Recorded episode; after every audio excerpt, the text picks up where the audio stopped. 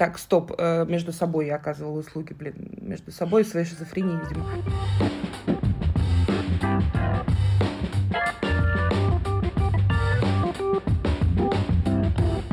Всем привет! Это подкаст «Оставайтесь на линии» от компании UseDesk. С вами снова я, Катерина Виноходова, кофаундер UseDesk или кофаундерка. Пока я еще даже не решила, как мне больше нравится, если честно. Э, слушайте нас на всех удобных платформах, пишите свои комментарии, лайки, э, возможно, дизлайки. В общем, давайте нам какую-то обратную связь.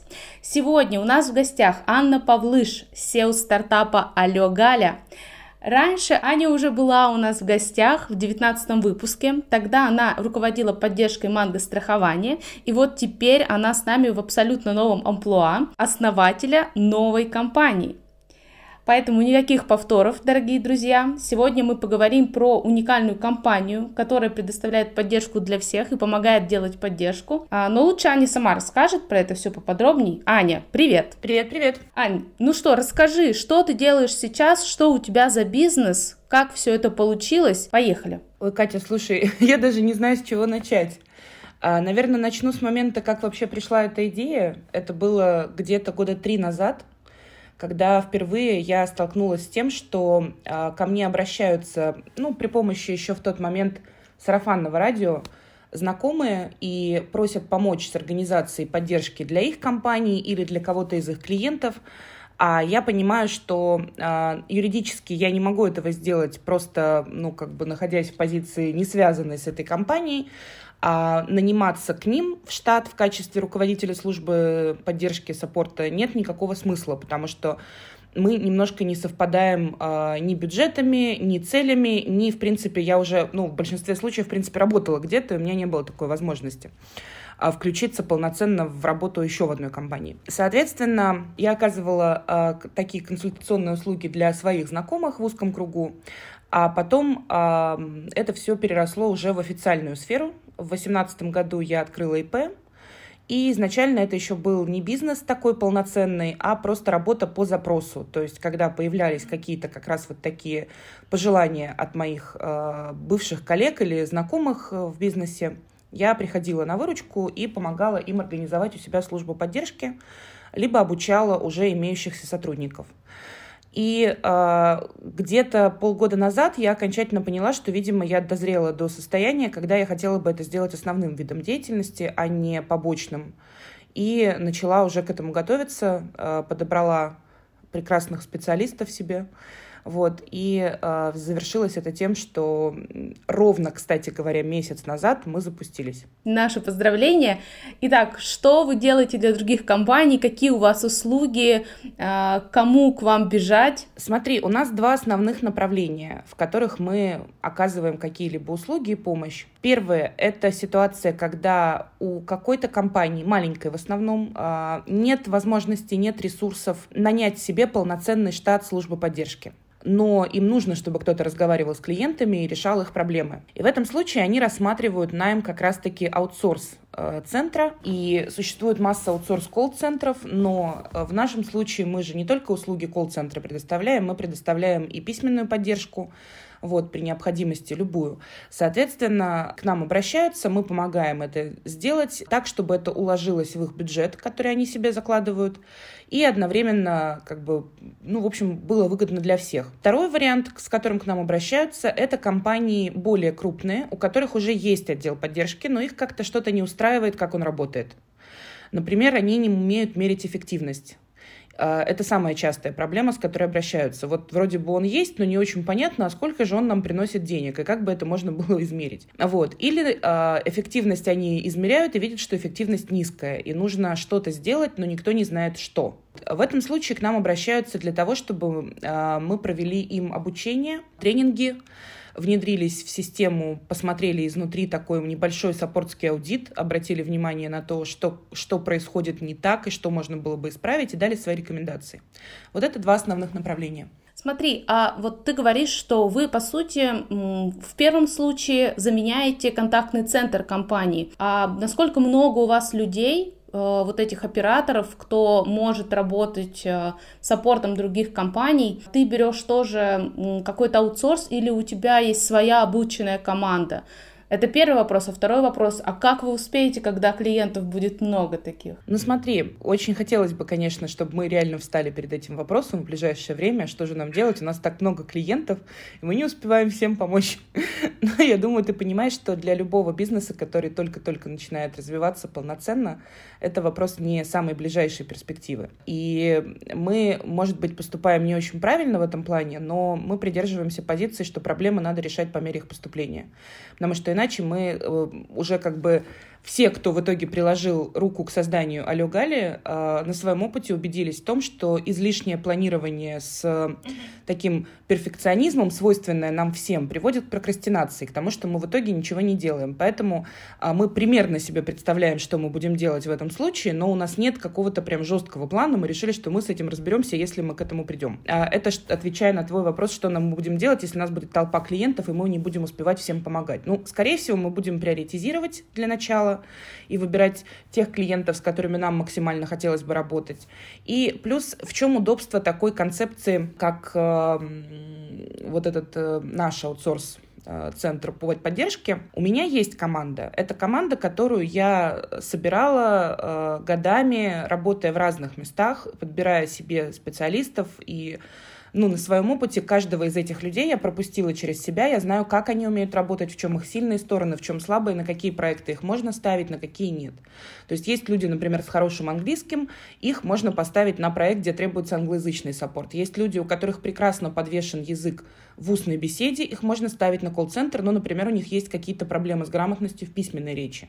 Тогда мы их не пускаем на проекты, где нужно отвечать э, именно словами э, в чатах. На настоящий момент у нас таких людей, которых мы можем подключать к разным проектам, ну, получается чуть больше 20 человек. Это люди, надо понимать, часть из них имеющие какую-то другую работу и рассматривающие этот вариант сейчас как подработку. Часть из них это люди, которые учатся, и, соответственно, они заинтересованы, в принципе, просто в подработке, которую можно совмещать с учебой. Хотелось бы прийти к варианту, в котором ребята смогут получать от этой работы зарплату за полный рабочий день, полноценную. Вот. Но пока что мы не можем этого предоставить, у нас не так много клиентов, поэтому в основном ребята это рассматривают как подработку. Вот эти проекты с аутсорсингом аутсорсным колл-центром, они ограничены по времени? То есть вы, например, знаете, что вы там будете предоставлять эту поддержку там, там с марта по апрель, или они берут вас навсегда? Это зависит от конкретной команды и от ее задач. То есть в настоящий момент у нас есть проект, который предполагает, что в ближайшие несколько месяцев они пользуются нашим минимальным тарифом, потому что это то, что им нужно. Они только-только запускают ветку, для которой им нужен саппорт но через 3-4 месяца они планируют перейти на другой тариф, потому что им уже нужно будет много людей, и, соответственно, им нужно будет, чтобы мы оказывали полную поддержку. Ну, навсегда это хорошее слово, к сожалению, в бизнесе не очень реализуемое, но до тех пор, пока они существуют, скажем так. А есть проект, э, где нас подключают на неделю каждые 2-3 месяца, когда там ребята занимаются продажей курсов, и, соответственно, им нужно, чтобы именно в момент продажи мы осуществляли поддержку. Соответственно, нас подключают, мы все сделали, что было нужно, дальше мы выходим из этого проекта и приходим снова, когда они маячат и говорят, ребята, а нам снова вы нужны. То есть вот по первой задаче а, к вам нужно идти а, небольшим бизнесом, кто еще не может самостоятельно организовать поддержку, либо ребятам, которым нужна а, чуть больше людей в какие-то пиковые Э, моменты. Все так, все совершенно верно. Отлично, определили. Среди наших слушателей, если есть такие, пожалуйста, алло, Галя, и э, вызывайте на помощь. Давай тогда со второй э, частью разберемся ваших услуг. Это помощь большим компаниям. Здесь наверняка все более сложно. А, смотри, а, ты говоришь о том, что есть, по сути, две задачи. Это научить считать эффективность и научить эту эффективность повышать. Насколько я понимаю, это же работа, по сути, с разными людьми. Если мы говорим о том, чтобы научить э, считать эффективность, то это, наверное, работа с руководителем, да, с руководящим составом, с теми лидами. А что касается обучения сотрудников, то это работа уже с линейным персоналом. Так ли это? И да, и нет. Да, потому что, да, совершенно верно, эффективность считает в первую очередь руководитель, это то, что его интересует, а улучшает свою эффективность и качество работы непосредственно сотрудник, то есть сотрудники. Но при этом обычно, как руководитель хочет поучаствовать в процессе обучения сотрудников и понимать, чему, его, чему их учат, так и э, сотрудники тоже погружаются в процесс потенциального подсчета эффективности, потому что для того, чтобы можно было что-то посчитать, нужно установить определенные метрики и нужно обучить сотрудников, на какие метрики они работают. Поэтому это в любом случае такой взаимопроникающий процесс. Что касается твоего вопроса, как это выглядит, я так поняла у тебя вот, ну, следующий, да, что разные люди. А, надо еще сказать, что ну, это же разные сферы. Соответственно, прежде чем мы приходим с каким-то тренингом или консультацией и так далее, э, происходит такой этап ну, погружения в бизнес, с которым мы имеем дело.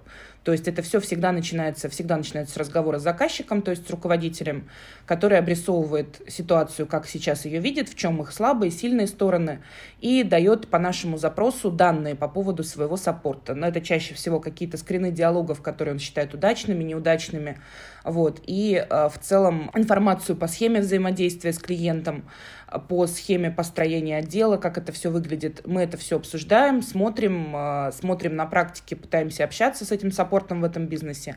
И после этого уже мы можем что-то формулировать потенциально на обучение. А можешь ли ты раскрыть нам такую информацию? Каких задач больше? А, хотят больше научить сотрудников правильно отвечать клиентам или же больше запроса у руководителей с тем, как операционно построить отдел? Ты знаешь, есть прямой и косвенный запрос. С точки зрения прямых запросов, а, в основном руководитель всегда хочет, чтобы сотрудники отвечали эффективнее. То есть ко мне приходит руководитель с тем, что мне не нравится, вот это явно они не умеют делать, это они тоже не умеют делать, короче, научи, пожалуйста. И я сажусь разрабатывать программу тренинга под этот конкретный вот, и понимаю, что для того, чтобы мне можно было чему-то научить, ребят, мне нужно понимать, как сейчас измеряется то, что они делают. И я возвращаюсь к руководителю, говорю, так, э, чувак, скажи, пожалуйста, а как вы это меряете? Вот мне нужно это понять, там, как, какие сейчас результаты. И, ну, не в 90% случаев, но, наверное, в 70% точно я сталкиваюсь с тем, что если есть проблемы с результатами, с эффективностью, на самом деле есть проблемы с измерениями. И э, я как бы прихожу к руководителю с тем, чтобы он мне эти там свои метрики выдал, и выясняется, что их нет. Или они есть, но они кривые. Или в компании царит какой-то легкий хаос из-за того, что вот только начали сейчас, например, это делать, и пока никто не понимает, как это должно измеряться. Поэтому чаще всего через запрос на улучшение эффективности мы выходим на запрос, а давайте мы еще и как-то настроим, чтобы это работало вот с точки зрения метрик и замеров. А ты сталкивалась э, с каким-то отрицанием со стороны руководителей, когда ты им говоришь, что вот у вас здесь проблема, но они не хотят этого признавать. Конечно, Катя. Я тебе больше скажу, когда я была сама руководителем, я тоже в это отрицание регулярно впадала. Я имею в виду руководителем внутри компании. А, потому что, ну, тебе кажется, что твоя, твоя уже эффективность, она напрямую связана с тем, смог ты изначально все построить идеально или нет. Это знаешь, как когда ты заказываешь клинера домой, но перед этим убираешь квартиру, потому что тебе как-то не очень комфортно из-за того, что он придет в грязную квартиру. Вот э, та же самая история. Ты заказываешь со стороны тренера, ты говоришь, чувак, мы готовы заплатить тебе денег, чтобы э, ты сделал нам хорошо, потому что сейчас у нас, ну, видимо, плохо, раз мы готовы заплатить кому-то, чтобы у нас стало лучше. Вот. Но когда этот человек приходит, мы говорим, не, у нас на самом деле все нормально, все хорошо. Непонятно, зачем приглашали. Ну, здесь же получается явный конфликт интересов со стороны руководителя поддержки или сервиса. Потому что они, по сути, приглашают себе палача, который отрубит им голову и поможет им даже, не знаю, вылететь из компании, если выяснится, что они на своем месте ничего не делали. Вот как э, помочь так, чтобы э, потом не было мучительно плохо тому, кто вам э, заплатил деньги в итоге? Ну, смотри, это зависит от того, кто нас нанял. В большинстве случаев нанимает-то нас как раз руководитель саппорта который сам видит, что что-то идет не так. И поэтому все напрямую упирается в работу с человеком, которому потом, дальше, после того, как мы тут, э, извините, отрубим голову, дальше с этим что-то делать. А дело в том, что я, когда училась в магистратуре в бизнес-школе, и я участвовала в очень большом количестве проектов э, разных консалтинговых компаний, типа BCG, э, McKinsey и так далее. И это основное, с чем сталкиваются все консалтеры, которые приходят, собственно, в компанию. Они приходят ненадолго, они приходят, ну, максимум месяц-два у них этот проект.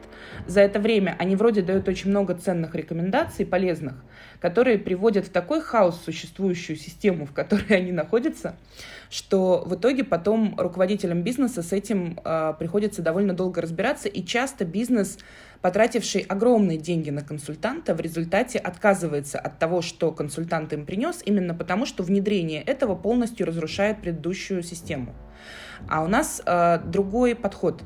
Мы приходим не для того, чтобы разрушить ту систему, которая существовала, потому что если руководитель дошел мыслью, что что-то работает не так, и ему надо что-то улучшить, значит, на самом деле руководитель-то нормальный, и работает все, по сути, хорошо. Просто есть какие-то вещи, для которых у человека ну, не хватает компетенции, например, или не хватает времени, да, не хватает сил, потому что руководитель может быть очень загружен. Или он, находясь все время в системе, не может посмотреть со стороны, и глаз просто замыливается. Вот. Я же это тоже, опять же, хорошо знаю, поскольку я не человек со стороны в этом бизнесе. Я очень много работала на позиции, собственно, клиента, вот, то есть на позиции руководителя внутри отдела. И когда ты нанял со стороны тренера, и, соответственно, человек пришел, ты не очень знаешь, чего ждать. А, но ты надеешься, что, может быть, это будет той волшебной таблеткой, от которой станет лучше. Вот. А поэтому в чем заключается разница да, в подходе? Мы приходим, мы внедряемся в этот бизнес и действуем всегда в первую очередь на стороне руководителя, то есть в интересах руководителя, который строит этот отдел. И потом, уходя, у нас есть разные варианты, как мы уходим. А, ну, то есть мы можем зайти там буквально на два дня, а можем зайти на месяц, в зависимости от запроса мы всегда остаемся на связи с тем руководителем, чью команду мы обучали, и с командой при необходимости тоже. Всегда даем рекомендации полноценные и поддерживаем даже уже после того, как мы закончили совместную работу. Но это не вопрос, э, ну, как это, наверное, так скажем, чтобы не лукавить. Это и вопрос, конечно же, нашей выгоды, потому что мы заинтересованы, чтобы наши клиенты были довольны этим потом но это и вопрос чисто ну, моей позиции, потому что когда я что-то делаю, я хочу потом отвечать за результат. Ну, я думаю, что ты сняла сейчас возражения, э, которые, возможно, возникли у наших слушателей, э, и какие-то страхи по поводу того, зачем они будут к вам обращаться, когда вы откроете всю черную бизнес, которая творится. Так что, ребята, не бойтесь, здесь все делается только для того, чтобы помочь вам э, сделать лучше. Вопрос по поводу ваших клиентов. Ты говоришь, что вот уже месяц вы официально работаете, да, как-то привлекаете ваших клиентов.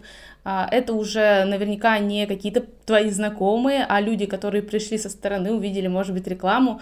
Вот можешь про них рассказать, кто вот эти самые первые клиенты, откуда они появились, с какими задачами они были? И еще у меня будет вопрос, можешь ли ты рассказать какую-нибудь историю, ну, с какой-то кейс. Когда ты столкнулась с чем-то таким, с чем ты еще ни разу не сталкивалась до этого. Какой-то такой процесс, который у тебя даже не укладывался в голове. Насчет, в принципе, того, кто такие клиенты. А, смотри, сейчас, поскольку народу не очень много, мы так эксклюзивно оказываем услуги нескольким компаниям, которые уже пришли. Из тех, которые пришли не в результате сарафанного радио, а в результате рекламы, значит, обратился дилерский автоцентр, которым нужно было научить сотрудников, как работать работать с возражениями фактически, и как себя вести, и как себя чувствовать в тот момент, когда клиент, он не какой-то виртуальный по телефону и онлайн, а который приходит вживую, и орет. Ты так дипломатично назвала эту ситуацию возражениями, когда клиент приходит и орет. Да. Ну так это правда, Кать. Это называется работой с возражениями и конфликтным менеджментом. По факту просто клиент приходит и орет и угрожает разнести здесь все по камушку. Вот. Э, я вспомнила, когда помогала ребятам спланировать э, ну, обучение для них и вообще выяснить, что происходит, свой опыт э, из юности. Дело в том, что мои родители родители врачи, И одна из моих первых работ, она была связана с медициной. Я работала в регистратуре, и я работала в аптеке на выдаче лекарственных препаратов. Поскольку это была онкология, как ты понимаешь, эмоциональное состояние всех приходящих туда людей, оно было, как бы сказать, далеко от нормы. Вот. А, и вот эти вот какие-то юношеские воспоминания о том, как мне со стулом ломятся в дверь для того, чтобы получить у меня лекарства, которых у меня нет и быть не может, потому что э, они не так выдаются в аптеке. У нас это просто бумажки, это не та аптека, которая э, ну, в городе, в которой все продается. Оно, наверное, меня натолкнуло тогда еще, возможно, на мысль, что однажды я буду работать в клиентском сервисе. Вот. А сейчас я снова вспомнила об этом, то есть, а что делать, если твой клиент это не виртуальный кто-то по ту сторону ноутбука, а это реальный живой человек, который сидит перед тобой, и он хочет ответ вот прямо сейчас от тебя, да, и он очень нервничает. И это одновременно, кстати, отвечает на твой вопрос, какая была полная жесть сейчас, когда нужно было решать, потому что мы все настолько глубоко ушли вот в этот э, интернет-мир, в онлайн что немножко забыли о том, как люди живут э, вне его, те, которых работа связана с работой с клиентами, вне его. И у тебя нет даже 10 секунд паузы, чтобы подумать, тебе нужно отвечать вот сейчас. Это немножко меняет алгоритмы привычные. Но, по счастью, как раз в обучалке, которую я делаю, это прям одно из самых стандартных упражнений, когда мы приходим именно с тренингом, есть упражнение, э, посвященное как раз-таки тому, что у тебя нет времени на подумать, прежде чем отвечать. Тебе нужно отвечать вот прямо здесь и сейчас. И я просто ну, больше погрузилась в эту тему, больше ее развела, и поэтому там удалось придумать, э, чему научить ребят. Вот. Это было сложно, потому что, ну, возникли вопросы, а, а что мы можем предложить тогда? Очень не хочется, особенно на старте, отказываться от клиента, но я бы это сделала, если бы я понимала, что у меня экспертизы нет для того, чтобы чему-то научить. А здесь как бы вроде мы разобрались, и получилось ничего так.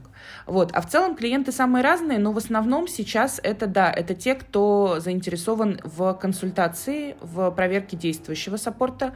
Их процентарно намного больше, чем тех, кому нужен саппорт внутри. Это в основном э, большие компании или маленькие, или средние, или, может быть, ты даже кого-то нам назовешь, если это возможно? А, называть не буду, потому что не имею на это на настоящий момент никакого права. Просто, ну, люди, не знаю, насколько люди готовы, не готовы к тому, чтобы о них это знали, что они нанимали внешнего консультанта со стороны и так далее. А, насчет э, крупные и некрупные, в основном сейчас это средний бизнес. То есть это не совсем маленькие какие-то компании, как раз-таки потому, что в основном они нуждаются в экспертизе и в проверке, но это и не а, гиганты. Вот. То есть это средний бизнес, а, приносящий своим а, владельцам достаточно уже денег для того, чтобы нанимать саппорт внутри. А, давай тогда перейдем а, сейчас к вопросам про сам непосредственно бизнес, а точнее, как ты себя чувствуешь в, в своем бизнесе и что для тебя оказалось самым сложным из перехода из менеджмента в руководителя настоящего SEO, фаундерку. Блин, маркетинг такой сложный. Это основное, наверное, что пришло. Ну, это хорошо, что у тебя пришло это в самом начале. Я тебе скажу так.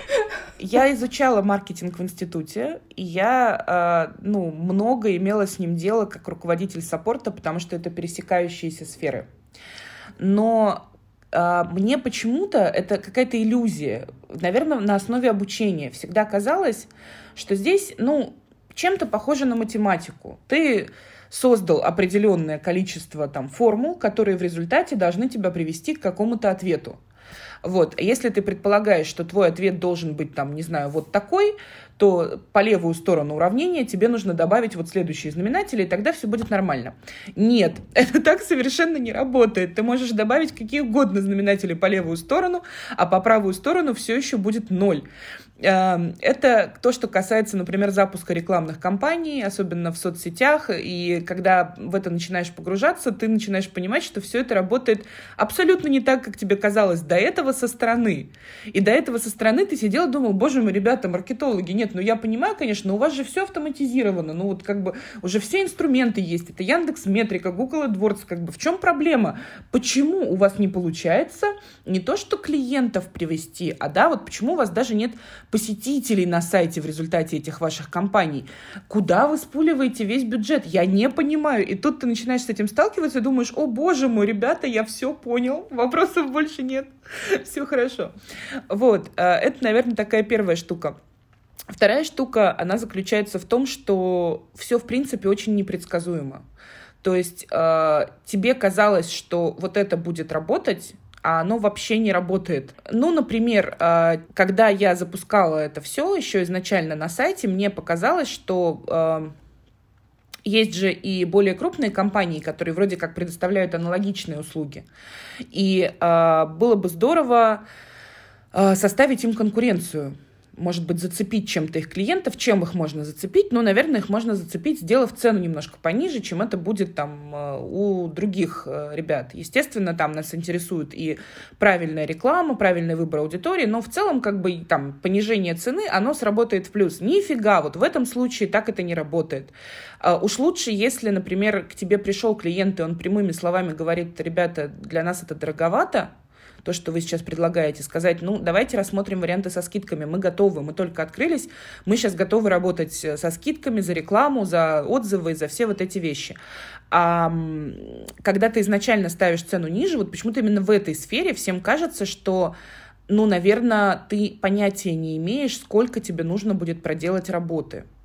И то, что у меня 20 человек, которые готовы тоже изначально работать за меньшую зарплату просто потому, что они хотят раскрутить проект и а, заинтересованы в том, чтобы он жил, это внутренняя кухня. Клиент со стороны об этом не знает и, глядя на этот ценник, делает вывод, что, ну, наверное, они или у них экспертизы никакой нет, или там работают роботы, а они делают вид, что это работают живые люди, вот, э, или вообще непонятно что. Короче говоря, оказывается, вот им это неинтересно за меньшие деньги. Ну, ты знаешь, мне еще кажется, что вы же у вас такая благодатная почва, потому что ваше УТП — это волшебная таблетка. Как будто бы вот вы придете, и все сразу станет хорошо, и люди готовы за это платить больше. И когда волшебная таблетка стоит дорого, значит, она, скорее всего, там из золота, бриллиантов, и уж точно поможет сто процентов. Вот, поэтому, наверное, и кажется, что если цена низкая, то здесь что-то не так. Наверное, не поможет, придется три таблетки пить. Ну, это верно, да. Но в то же самое время мы все равно не особо дорогие, и пока что это наша основная, так скажем, тоже тема, которой мы не хотим отказываться и завышать как-то цены. Вот. Просто мы убрали их из того минимума, в котором они находились. Вот. Это вторая такая непредсказуемая история. Насчет ощущений да в целом, ты знаешь, не, не скажу, что что-то сильно изменилось, э, появилось больше ощущения свободы, наверное. Потому что, наверное, это происходит у каждого, кто в какой-то момент открывает свой бизнес относительно того, что он работал в корпорации. А, больше свободы в планировании своего времени, в ощущении, что там ты отчитываешься, по сути, перед собой, перед своими сотрудниками, перед коллегами, но ты не отчитываешься больше перед кем-то, Соответственно, ты сам принимаешь решение, когда и что делать. Бухгалтерия, налоговая, не напугали тебя? Нет, ну с этим я имею дело достаточно давно, как раз-таки, потому что ИП я открыла в 2018 году, и э, я всегда работала ну, по закону, то есть я плачу налоги исправно, э, за любые проекты, которые я беру на себя, я всегда вношу э, в государственный бюджет определенную часть заработанных денег. Вот, э, да, появились новые вещи, то, что, ну, как бы, то, то, чего не было. Например, пришлось найти юристов, которые бы сделали нам договоры. Вот, пришлось более детально проговорить с бухгалтером какие-то вещи, там, которые я до этого, ну, приблизительно очень себе представляла. Но в целом там нет ничего сложного. Кроме того, сейчас э, большинство инструментов действительно полностью автоматизированы для владельцев своего бизнеса, поэтому ничего меня так не напугало, скажем так. У меня еще есть один вопрос, наверное, он покажется банальным, но хочется узнать о ваших творческих планах. А, во что превратиться в итоге? Чем ты хочешь видеть Алё Галю в будущем? А, какая твоя цель? А, каким образом вы победите все аутсорсинговые контактные центры и консалтинговые компании, которые уже много лет на рынке с таким толстым портфолио. Я вот честно скажу, я боюсь идти на этот рынок. Хотя такие мысли у меня тоже были, а, но вот как ты на это смотришь? Вообще там рынок есть? Есть куда двигаться? Дело в том, что все очень зависит от сегмента. Большие компании, они не занимаются той аудиторией, которой занимаемся мы. Ни одну большую компанию не заинтересует э, за 10 тысяч в месяц, там, ну, за 15 тысяч в месяц помогать маленькому магазинчику в Инстаграме, который продает, не знаю, там, книжки, вышивку, там, ну что-нибудь, грубо говоря, то, что дает стабильный доход, но то, что где как бы вроде как человек справляется и сам с тем, чтобы отвечать людям. Вот. Им это просто неинтересно, для них это не клиентура, а для нас это клиенты.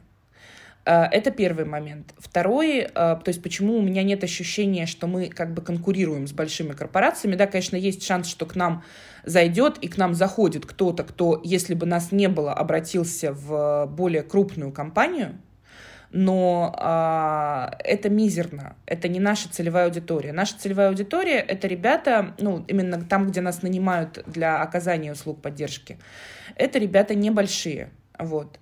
И они не рассматривают более крупные компании, потому что у них нет денег даже на более крупный аутсорс. Ну, реально нет на это бюджетов, я знаю, что это такое. И мы не рассматриваем а, более крупных клиентов для этого, потому что мы на них не заточены. У нас а, наш слоган на дивизии а, «Служба поддержки маминой подруги». Помимо того, что это отсылка к мему про сына маминой подруги и про то, какие мы замечательные и классные, это еще и вопрос просто контекста. То есть мы прекрасно поймем мамину подругу, которая держит свой магазин цветов, и в празднике у нее безумие, когда надо отвечать на все вопросы, и мы как бы на одной волне. Это то, что касается взаимодействия с конкурентами. На настоящий момент это немножко разные направления. Они только в плюс с этой точки зрения, как бы для нас конкуренция это только плюс. А по поводу будущего, какие у нас цели, какие у нас интересы? У нас, собственно, нет каких-то завышенных амбиций, есть желание занять э, устойчивую позицию на рынке, где владельцы как раз маленьких компаний будут хорошо знать, что когда им нужен саппорт, а, когда им нужно, чтобы кто-то поговорил с их клиентом и нужно кому-то это передать, они могут обратиться в компанию, как компания называется? А, алло, алло, Галя. Вот, вот это была основная как бы цель, основная мысль. Думаю, что это вполне реалистичные цели, и мы можем к ним спокойно прийти, потому что у нас нет цели захвата всего рынка, нам вполне хватит нашего небольшого участка, где мы будем э, самыми классными, и наши клиенты будут довольны. Спасибо большое, Аня. А, у нас последняя рубрика «Что почитать?». А, посоветуй из последнего, что хорошего бы почитать тем, кто хочет построить свой бизнес. На самом деле мне никогда особо не помогала учебная литература, вот с точки зрения такой, которая вот, э, ну не знаю, полноценно должна научить тебя в процессе, как правильно разговаривать э, с клиентом, как правильно э, считать цифры, там, улучшать свою эффективность. То есть при том, что я прочитала очень много таких книг, у меня от них в голове какой-то такой небольшой сумбур остался. Есть э, какие-то книжки, которые, тем не менее, я могу посоветовать. Например, 45 татуировок менеджера. Вот. Она м, достаточно универсальная, потому что человек ее писал, основываясь на своем опыте. И в принципе, когда я читала, я не столкнулась ни с чем новым, просто я увидела, ну, отражение там своих же мыслей. Вот, это что касается э, литературы э, специально учебной. А что касается, в принципе, что имеет смысл почитать, надо исторические книжки читать. Как э, романы, так и, в принципе, просто исторические книжки, э, потому что когда ты смотришь, как это делалось веками э, разными цивилизациями до тебя, э, у тебя тогда насмотренность вырабатывается, и ты каких-то... Это странно, конечно, прозвучит, но каких-то прям глобальных ошибок ты избежишь. Вот, поэтому от души всегда всем советую учить историю. Спасибо большое. Ань, мы, возможно, тебя позовем еще. У нас хорошо получается. Ну что ж, всем всего хорошего. Надеюсь, вам понравилось. Пока-пока. Всем пока.